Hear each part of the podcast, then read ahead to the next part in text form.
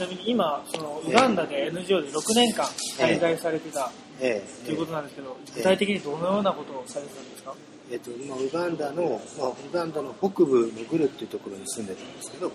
まあ、あのそのウガンダのそのグル北部のグルを含めたあの北部地域で1986年から紛争があってその中で子どもたちが、まあ、要は誘拐されたり、まあ、誘拐されて兵士にされるうん。という子たちが、まあ、6万人ぐらい、うん、いたって言われてるんだけど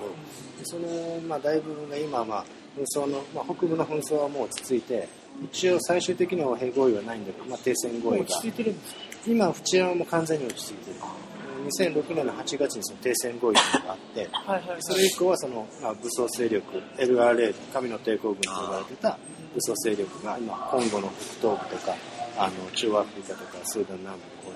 まあ、あの拠点を移してるので、それ以降は治安は落ち着いてるんだけど、ただその戦争の中で子供たちが誘拐されて、まあ、兵士として戦った子供たちが、まあ、かなりの数が、まあ、まあ、村に帰ったり、まあ、町に帰ってきてるんだけど、ね当然だけどその10代のほとんどを、まあ、兵士として過ごした子たちもたくさんいてでその子たちに対してのその、えー自立の支援具体的には職業訓練をしたり、えーまあ、カウンセリング、まあ、心理社会的な支援もしたり、うんその中でこその子たちが今のまあ村とか町で、えー自立して、まあ、社会復帰していけるように、まあ、サポートしているそういう施設を運営して、えーまあ、活動をしている、えーるっていうのが、まあ、それがうちの今までのこの活動、うん、ですよね。具体的に言うとメンタルケアとか、え兵士として働い働くっていうか兵士としてやってきたっていうこと、うん人を殺したりとかもしてきたわけじゃないですか。うん。そういうものでその心の闇じゃないですけどうん。そういう部分を抱えてる子とかっていうのもうん。多くはないですか。うん。まあ、やっぱり多いし、うんあのまあ、例えばその、まあ、うちも一回その臨床心理士の,、まあ、あの博士号を持ってるような人にアメリカで勉強した人間に来てもらってでどういう事業がいいかその心理社会心いろんなやり方があるんだけどがいいのかっていうのをいろいろ聞いたりで実際にやってきたんだけどうんあの本当に複雑で一つのやり方が全てうまくやる全てうまくいくっていうわけでもないしでその臨床心理士のあのそういう専門家の人から見ても結局今までその分野そういう紛争後のそのあの子ども兵のその心理ケアみたいなものの、えー学問的なその積み上げが十分あるわけでもないしでそういう中でやっぱ試行錯誤しながらやってきたっていうのが、まあ、実情で,、えーで中にはやっぱり人をまあ無理やりだけど殺害させられた子もいるしでそうじゃなくてもやっぱそういう状況自分の目の前で両親を殺された子もいるしでそういういろんなあの状況の子たちに対してやっぱあのいわゆるトラウマケアみたいないわゆるそういう心理学的なそのアプローチでやるってことも大切だけどだけど心の問題っていうのは当然だけど現地の人の文化とか伝統とかもしくはその宗教とかいろんなものにやっぱ関わりがあってなのでそういうものも含めてやっぱ包括的にやっぱあの見ていかないといけない。逆に言うならば個別個別、うん、その同じその子供兵って言ったって、うん、その誘拐された年齢であったり性別であったり誘拐された後のその拘束期間であったり帰ってきた時の年齢もしくは帰ってきた時のその家族の環境、うん、で経済状況。いろんなものによってその問題ってものも様々だし。だからそういったいろんな状況がある子どもたちに対していかにこうきめ細かく個別にベースにこう対応できるかう、ん、そこは一つの課題だし。でまあいわゆるその PTSD だとかそういう観点で見た場合、うんまあ、それも、まあ、外国人が調査した結果だけど97%がウガンダ北部で誘拐された子供への97%が PTSD の症状またはそれに似た、まあ、症状を示していたっていう、まあまあ、データもあるぐらい、うん確かにそれは非常に大きな問題、うんではある。うん。楽しむっていうことも、ええ。そのメンタルケアの一つになったりするんですか、うん。っていうのもその、うん。やっぱり僕らみたいなボランティアの人たちっていうのはその個人に訪問したりとかして、ええ。でもその子供たちと一緒に遊ぶっていうことしかできない、うん。っていうのでその自分うん。何もできてないっていうのを感じる子も、うん。感じるそのボランティアをやってる人もすごい多いと思うんですけど、でもその楽しむっていう子供たちが楽しんでるっていうことでの,、うん。そのメンタルケアっていうのは大きいものなんですかね、うん、それはあの大きいと思うっていうのも、あ、それも我々のその経験上のその話だけれども実際やってる、まあ、プログラムうちのプログラムでやってるのが一つはそのクラスで、まあ、毎週金曜日にやってるそのクラスで伝統的なダンスを踊ったり自分たちでそのドラマを制作したりドラマを演じたり歌を歌ったりっていうそういう体を動かしたり声を出したりで、まあ、その中にその遊び的な要素を加えたりっていうのとあと個別のカウンセリングと。両方やってるんだけどでもあのそれだけじゃなくてそれはプログラムを終了してこれまで終了した子たちが今129名いるんだけれども、まあ、そのうち1名はまだ残念ながら亡くなっちゃったんだけどその128名の今まで支援してきた子たちにその我々がやってたプログラムに対しての、まあ、アンケートというかフィードバックをもらった時に一番その自分の心が和らいだ時っていうのはあどういう時だったかっていう質問なんかすると、うん、多くはその,、えそのま、プログラムの中のそのあのアクティビティもそうなんだけど意外とその休憩時間にあのスタッフとなんかご飯食べながら話をしてお昼休みに話をしたりとか、うん、そうそういう時が自分にとって心が和らいだとかあでそういう思い出がやっぱり今自分の心の糧になってるとかお友達と授業中話をして楽しかったこととか、うん、だからそういう意味ではその単に遊んでるだけっていうものそう確かにそうなのかもしれないけどそれは本当に個人によってそれがすごくその人にとってはあの心を楽にすることになるかもしれないしただそれが何かその例えば遊ぶことがいい遊ぶことがことが心のケアにつながるっていうそういった一つの枠を作るってこと自体が僕は問題がある。実はすごく問題があると思ってさっき言ったように個別に全然違うわけで状況が。だから一つの理論とか一つの何て言うんだろうそのなんとか理論とかよくそういうものをこう作りたがるんだけどそういう手法がいいとか悪いとかそういう二個択一のその世界じゃなくていろんな要素があってでそれは人それぞれやっぱり違う状況なんだっていう。だから常にその視点を忘れないようにしないと、うん、よくあるのはその例えばキリスト教が、まあ、あのマジョリティの国なので、まあ、キリスト教のバイブルを読ませたりだとかそういうキリスト教的なやり方でこう心のケアをする団体って結構あるんですよね、うん、でそれで確かに楽になってる子もいるんだけどだけどアチョリの人たちの中にはまだその昔のいわゆるアチョリの伝統的なその信仰の中で人を殺したりあるいは何かそういう状況そういう人が殺されてる状況を見たりとかした時にその人の中に悪霊が取り付くとかっていうそういう信仰そういう考え方が残っててそういう子たちはその変えてきた時に浄化儀礼っていうものをしないと浄化儀礼をしないから自分の頭がおかしくてで家族にもその自分にも災いが降りかかるんだみたいなことを信じてる人も一方でいる。うん、でなのでそのキリスト教的なやり方はやり方であっていいんだけどその中であのそういう伝統的な儀礼だとかそういうものを完全に否定する団体もやっぱある、うん、そういうやり方は悪魔的だっていうことを言ってる団体ですらあってでそういうことを言うとそうするとその子は確かにその時点ではあの少し気持ちが楽になるかもしれないんだけど彼らがその最終的にこう変える場所コミュニティっていうのはその周りには家族がいたり家族が亡くなってればそのコミュニティの人が面倒を見たりするんだけどそのコミュニティの人は伝統的なものを信じてる。でもその子自身はそのそのいわゆる NGO の施設ではキリスト教がいいと。で伝統的なものは悪魔的だってことで頭がある意味整理されて帰ってきてるのに村に帰ったらまた逆のことを言われてまた混乱するみたいな。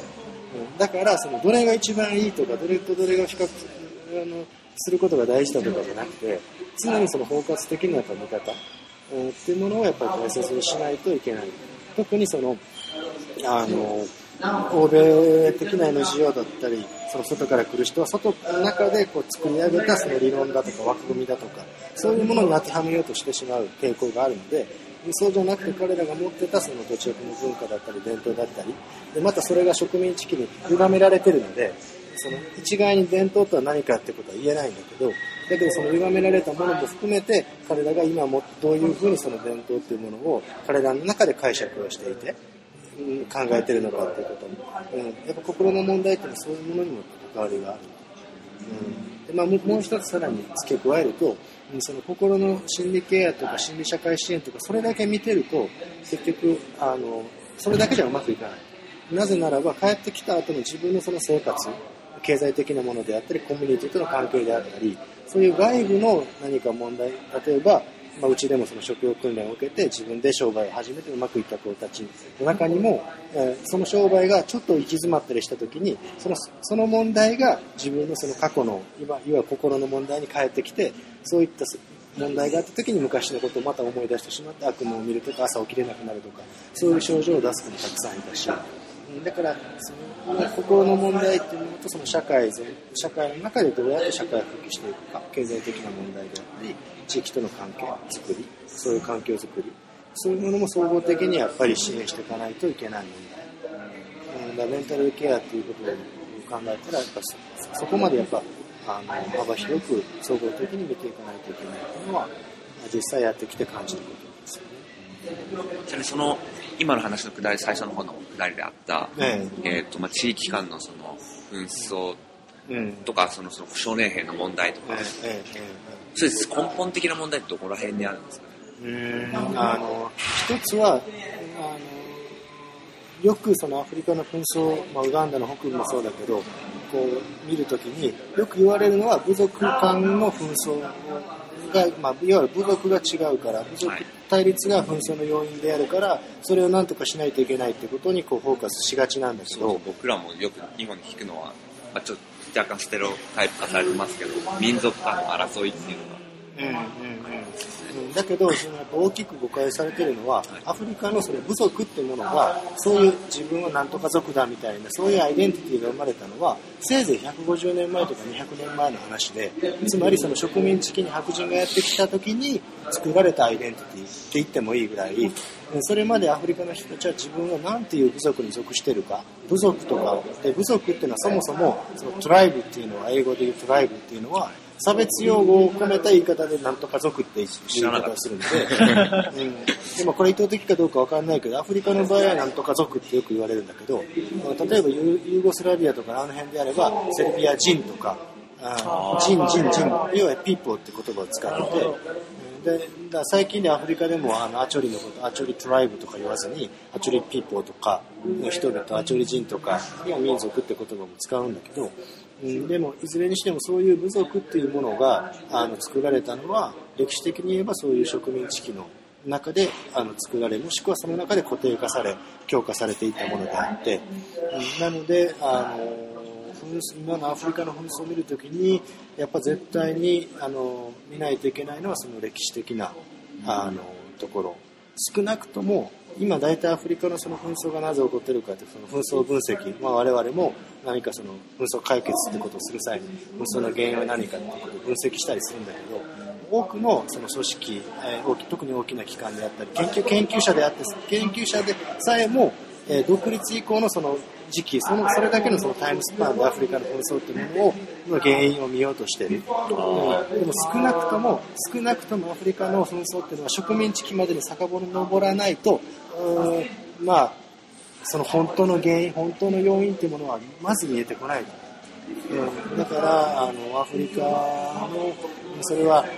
今の部族のあの対立にしてもそうだしあの宗教的なその対立にしてもそうだし歴史的なものをきちっと見ていくことがまず必要、うん、と同時にもう一つその歴史的なそのスパンと今のアフリカの問題っていうとそのさっきその心理的な問題心のケアの問題って話も出たんだけどそれだけその心に傷がついてる。悲しみでもあるけどもそれは憎しみに変わることもあって、それはそういう憎しみであったり悲しみみたいなものがその独立した以降もそのいろんな紛争の中で積み重ねられてるわけ。そういう火種がアフリカ人の中に残ってるからそれがアフリカの紛争の火種になってる、うん、だからそのアフリカ人のそのあの心理的なものをもっとなんとか見ていかないといけないっていう。要はそのそれ自体はじあの嘘ではないんだけどだけどそこだけにフォーカスしていくことで結局その紛争がなぜ起こってるかっていう大きな問題をこう見えにくくする、うん、つまりそのアフリカの紛争がアフリカの国内の、えーに原因があってそれが原因で起こってると、うん、つまりその民族的な対立もあってその中で紛争をしてその中で憎しみが憎しみを生んで未だに戦いを続けてるっていう、うん、だけどそういうものじゃなくてアフリカの紛争っていうのはまずどうしてもアフリカでこれだけのこの大きな、今起こっている紛争っていうのは、何万人が殺されたり、下手すると何十万人が虐殺されたりっていう、これだけ大規模で、かつその長期化する紛争、こういう紛争をするために、必ず必要なものが3つあって、それは、1つは武器、で、2つ目が資金、で、3つ目が知識だったり情報。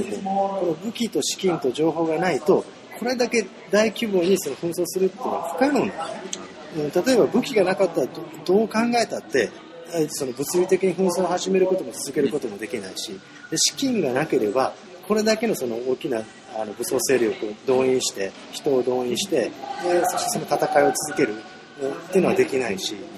で知識であったり経験がない情報がないとそういうものを軍事的な作戦を立てたりその資金を調達したりだとかあのそういうこともできない。本当によく誤解されるのはアフリカの武装勢力のリーダーはなんか野蛮でうんただ感情的になってあの戦ってるみたいなイメージあるけど彼らは本当に知識的あのいわゆるまあ、語弊があるかもしれないけど知識人であって例えば今後隣のコンゴなんかでも子供がたくさんいるんだけどあの辺の武装勢力のリーダーはあのアメリカに留学していたりアメリカであの、まあ、勉強して帰ってきたエリートであったり富豪ビジネスマンであったりで今のそのスーダンの内戦だってそのアメリカのあの大学院で、えー、博士号まで取って帰ってきたような人間であったり。ウガンダのあの北部のそのカメラ抵抗軍だって彼らのジョセフ・コニーっていうのがリーダーなんだけどでそのカメの抵抗軍のその指導者たちもスーダン南部を拠点にして、そのスーダン政府から武器とか調達してたんだけれども、その中で多言語で交渉もするし、で、あの、ラップトップも使うし、みんながこうやってる、ラップトップも使うし、インターネットも使うし、衛星電話まで使うし、そういうものも使いこなせるだけの知識であったり、で、それを通したその情報収集をしないと、これだけ規模を大きな紛争を続けることはできない。うん、だそれを考えた時に、アフリカの内部だけでそれが完結するかというとありえない話で、例えば武器なんてのはほとんどが海外から流れ出てきてるものであって、で、アフリ、あの、神の帝国の武器はさっき言ったね、スーダンから来てる武器がほとんど大半なんだけれども、だけどもっとこうマクロ的に見ると、今その世界中で生産されている武器のほとんどは、えー、いわゆる先進国、まあ、もしくはその、えー、大国と呼ばれるアメリカであったり、アメリカ、イギリス、フランス、ロシア、中国、まあ、そういったその大国がもともと作ったものが、例えばそれが冷戦期であれば、あのそれぞれのその権益を確保するために流れ流れてアフリカに流れてきてその時代の武器が未だに残ってることもあるしでその後もそうだけどやっぱりそういうあの武器弾薬そういうものを歴史的に見て一番作ってるのはイギリスだったりアメリカだったりするわけだし、うん、だから結局その歴史的な紛争のその要因というものをきちっと少なくとも植民地期以降までは遡って見る必要があるということとでそれから今のその世界的なその広がりの中でそういった武器だったり資金だったりそういうものが戦争紛争をここで引き起こしたい人たちににとって有利になるようにそういうものが外から流れてきてる、うん、こういう技術をやっぱきちっと知る必要がある、うん、でなぜそういうものが流れてくるかっていうことの一つに今のウガンダ北部でいうとスーダン南部の石油っていうものが非常にやっぱり大きなあの問題になっててあそこのやっぱり権益を取るためにそれこそ独立あのスーダンが独立する前後から、あ、あそこで紛争があったんだけどでそれをまあ巡ってもともとアメリカのシェあの、えーとえー、シェブロンシェブロンがそこに権益持ってたんだけどでもそれが、まあ、スーダンとのアメリカとのその関係の中であのシェブロンもその撤退せざるを得ないとか。で90年代、まあ、後半になって中国が入ってきた中国が権益を抑えるとか。結局その大国のその利害であったりももっと言えばそのその先にあるのがいわゆる我々のその大量消費大量廃棄のライフスタイルみたいなところも実は無関係じゃないだって当たり前だけどスーダンであの実は日本も2000年代スーダンから石油たくさん輸入してたんだけれどもそういう意味じゃ日本人がその石油を使って、まあ、享受してたこの豊かな暮らしというものも無関係じゃないしで今はじゃあ中国が全部中国はあのスーダン政府を軍事的もしくは経済的にこう、まあ、サポートして内戦中。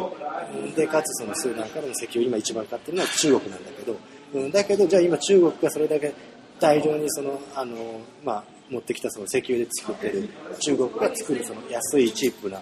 中国が作る石油製品を100円ショップで買ってるのは誰かっていうと。100円ショップで日本人がたくさん買ってるわけであって、うんだから、いい悪い抜きにして、結局我々の消費行動っていうものが今のこのグローバルなその経済的なそのつながりの中で関係してると。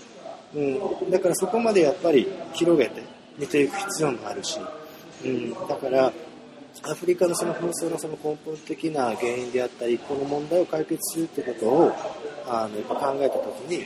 アフリカの中でできることはたくさんあるしそれを僕らもそのこの6年間現場で、まあ、その中の子ども兵の社会復子ども兵が被害を受けて子ども兵が自立するってことに対しての支援を一生懸命してきたんだけどだけど根本的にそういう問題をなくすためには当然だけど紛争自体を収めないとあのなくならないといけないしで紛争をなくすってことを考えた時にやっぱりその歴史的なその長いあの白人が来てからのその歴史、えーっていうものと今のその旅行軸にこう広がっていくこうあの、えー先進国とのその経済的政治的な関係、えーそういうものもきちっと見ないといけない。うんでそういう意味では僕は、まああのまあ、それこそその学生時代にマザーに会った時にあなたは日本人なんだから日本人としてあの日本でできることがあるでしょっていうそのシスターに言われた言葉っていうのは、まあ、ある意味その日本でそのかわいそうな人を助けるってこともそうかもしれないけど、うん、だけどやっぱアフリカの紛争を解決するために日本人が日々の生活の中でやっぱりできることも実はたくさんあると思ってて。うんでやっぱそれをできるのはやっぱり日本人で日本で生まれ育った日本の少なくとも価値観を今も、まあ多少かどうかわかんないけど、まあ、でも少なくとも十分日本で生まれ育った人間だし、うん、でその日本人としてやっぱりできることは日本で、うん、あのアフリカの紛争のことを考えてもたくさんあると。結構長い間、はいどうでしたか、山田さん？話を聞かせていただいて、いやもう本当に、今までの考えが、やっぱ違ってたというか、違ってたって言ったらおかしいんですけど、やっぱ教科書をそのまま鵜呑みにする、まあダメだというか、現地で肌で触れろとか、自分たちが今まで正しいと思ってたことが実は違ったっていう、そんな発見もあったりして、今日は本当に多くのことを学ばせていただいた回。そうですね。まあそんな感じで、いや本当に今日は本当にありがとうございました。セラトンこちらこそありがとうございました。高級ホテルのシェラトンホテルで今、ロビーにいる。ロビーですけどね。インタビューさせていただきました。はいありがとうございました。小川さん。はい小川さんでした。はいありがとうございました。どうもありがとうございました。はい。